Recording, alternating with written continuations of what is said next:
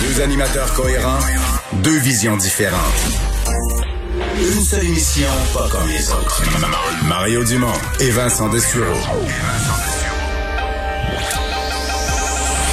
Cube, Cube Radio. Bonjour tout le monde, bon début de semaine.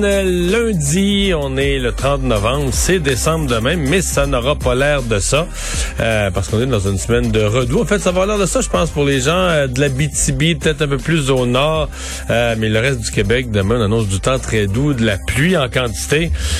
c'est Alex qui est là le lundi. Bonjour Alex. Salut Mario. on va entre autres se parler durant cette émission, évidemment, de l'état des finances du Canada. Oui, qui est attendu. Ça fait plus d'un an et demi qu'on n'a pas eu de mise à jour économique, entre autres, du gouvernement Trudeau. La ministre des Finances, Christophe Freeland, qui va faire son compte-rendu complet des dépenses du gouvernement euh, à 16 heures cet après-midi pendant notre émission. On n'a pas eu de mise à jour économique, puis on n'a même pas eu de budget le printemps passé. c'est vraiment une mise à jour qui va être la, la première source de lumière sur les finances du Canada. Oui, puis il y a beaucoup de gens qui attendent avec appréhension là, parce que ça va être le compte-rendu complet, entre autres, là, des dépenses dans les programmes de lutte contre la pandémie. Euh, on savait déjà là que c'était estimé aux alentours de 343,2 milliards de dollars. Ça, c'était l'estimé du 7 juillet. L'estimé du 7 juillet. Quelques dépenses supplémentaires annoncées depuis ce jour-là. On va tout de suite aller rejoindre Paul Larocque et l'équipe de 100% Nouvelles. 15h30, c'est le moment de joindre en direct Mario Dumont dans son studio de Cube Radio. Salut Mario. Bonjour. Salutations à, tes auditeurs. Euh, Mario, euh, tu te souviens, Robert Bourassa disait souvent, six mois en politique, c'est une éternité.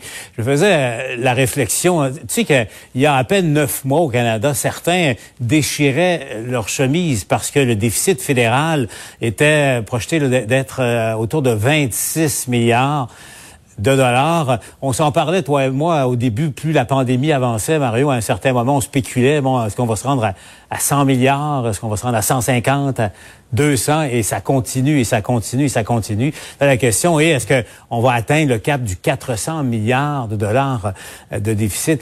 Euh, a priori, Mario, ça frappe, mais il est important aussi de se dire, de se comparer avec les pays ailleurs euh, en Occident, et ça, c'est la carte majeure du gouvernement Trudeau en ce moment.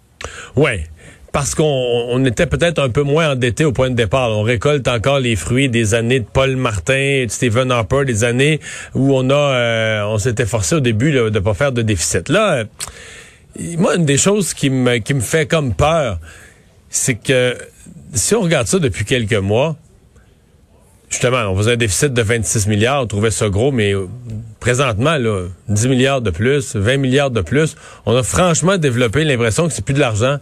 C'est-à-dire que c'est comme si, quand on a dépassé un certain, quand on a fait sauter le plafond, quand on a dépassé un certain seuil, justement, je me souviens de ça, on faisait cette nouvelle, on dit peut-être que le déficit va dépasser les 100 milliards.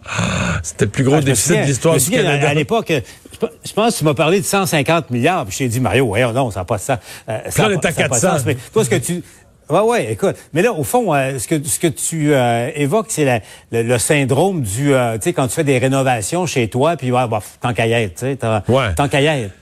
C'est plus tant que tant qu'à On a l'impression que c'est plus de l'argent. On a l'impression que dépasser un certain montant, le déficit est tellement gros que tu vas-tu vraiment t'empêcher pour de, de à 400 milliards, mettons que c'était 410, vas-tu vraiment t'empêcher de dépenser pour 10 milliards de plus? Or, ce n'est pas du faux argent, ce n'est pas de l'argent de Monopoly, c'est du vrai argent.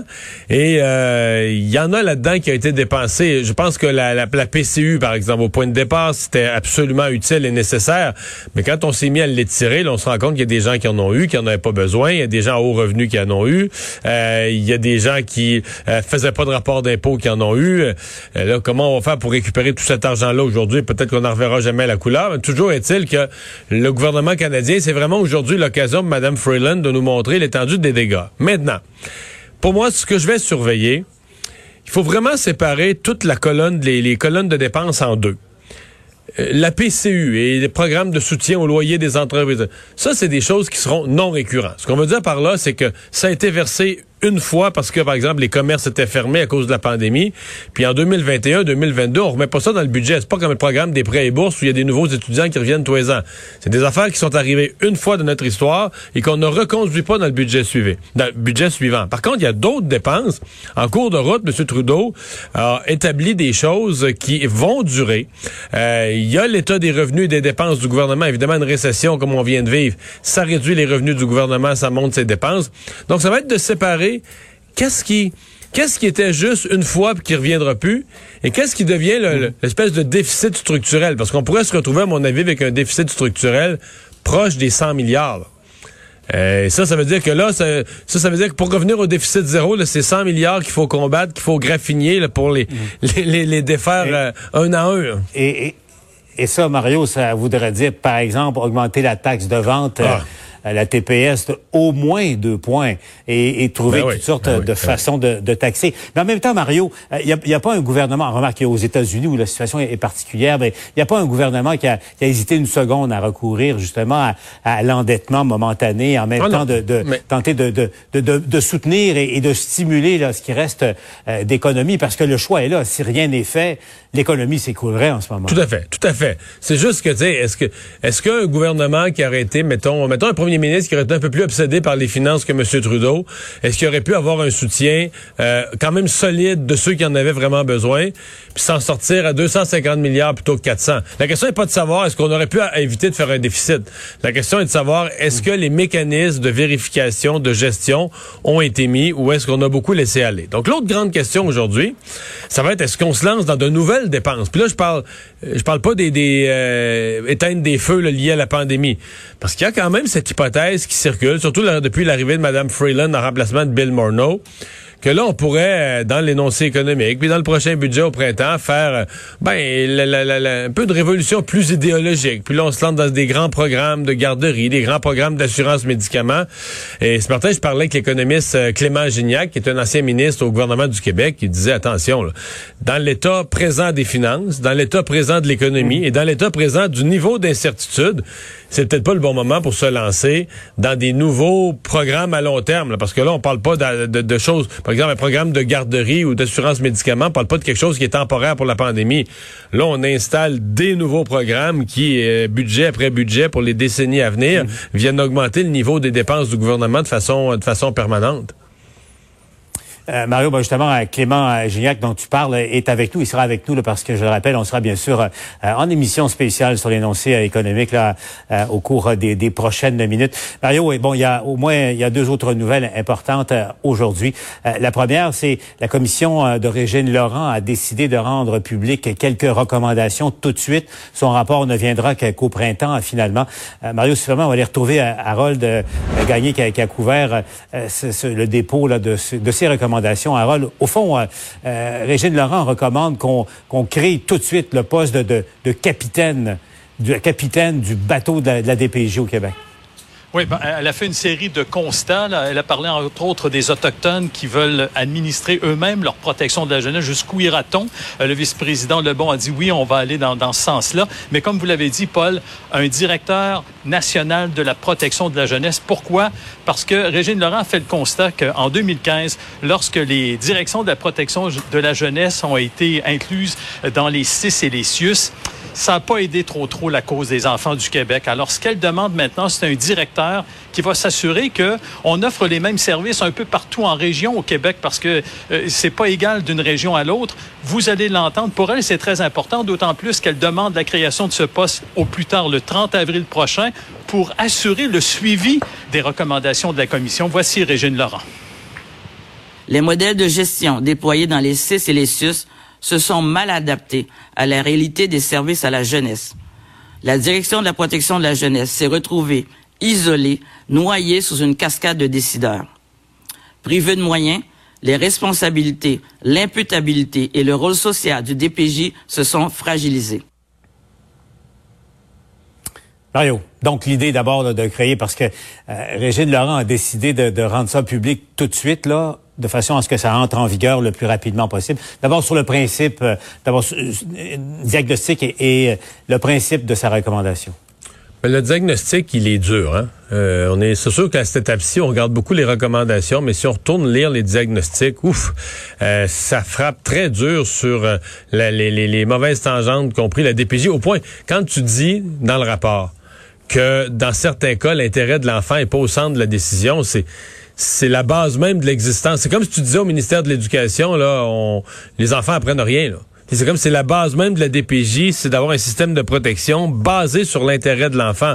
Alors quand on dit l'intérêt de l'enfant, la voix de l'enfant, les besoins de l'enfant passent en deuxième, c'est tout un constat d'échec. Bon, euh, la recommandation, moi je pense que c'est, je pense qu'on a on a constaté collectivement l'erreur euh, d'avoir laissé les DPJ un peu accrochés comme un sais, accroché comme le, le, le, le, hangar qui, qui est collé après une, euh, après une maison. Là. C'est comme si les six et les Sius, c'est centré sur l'hôpital.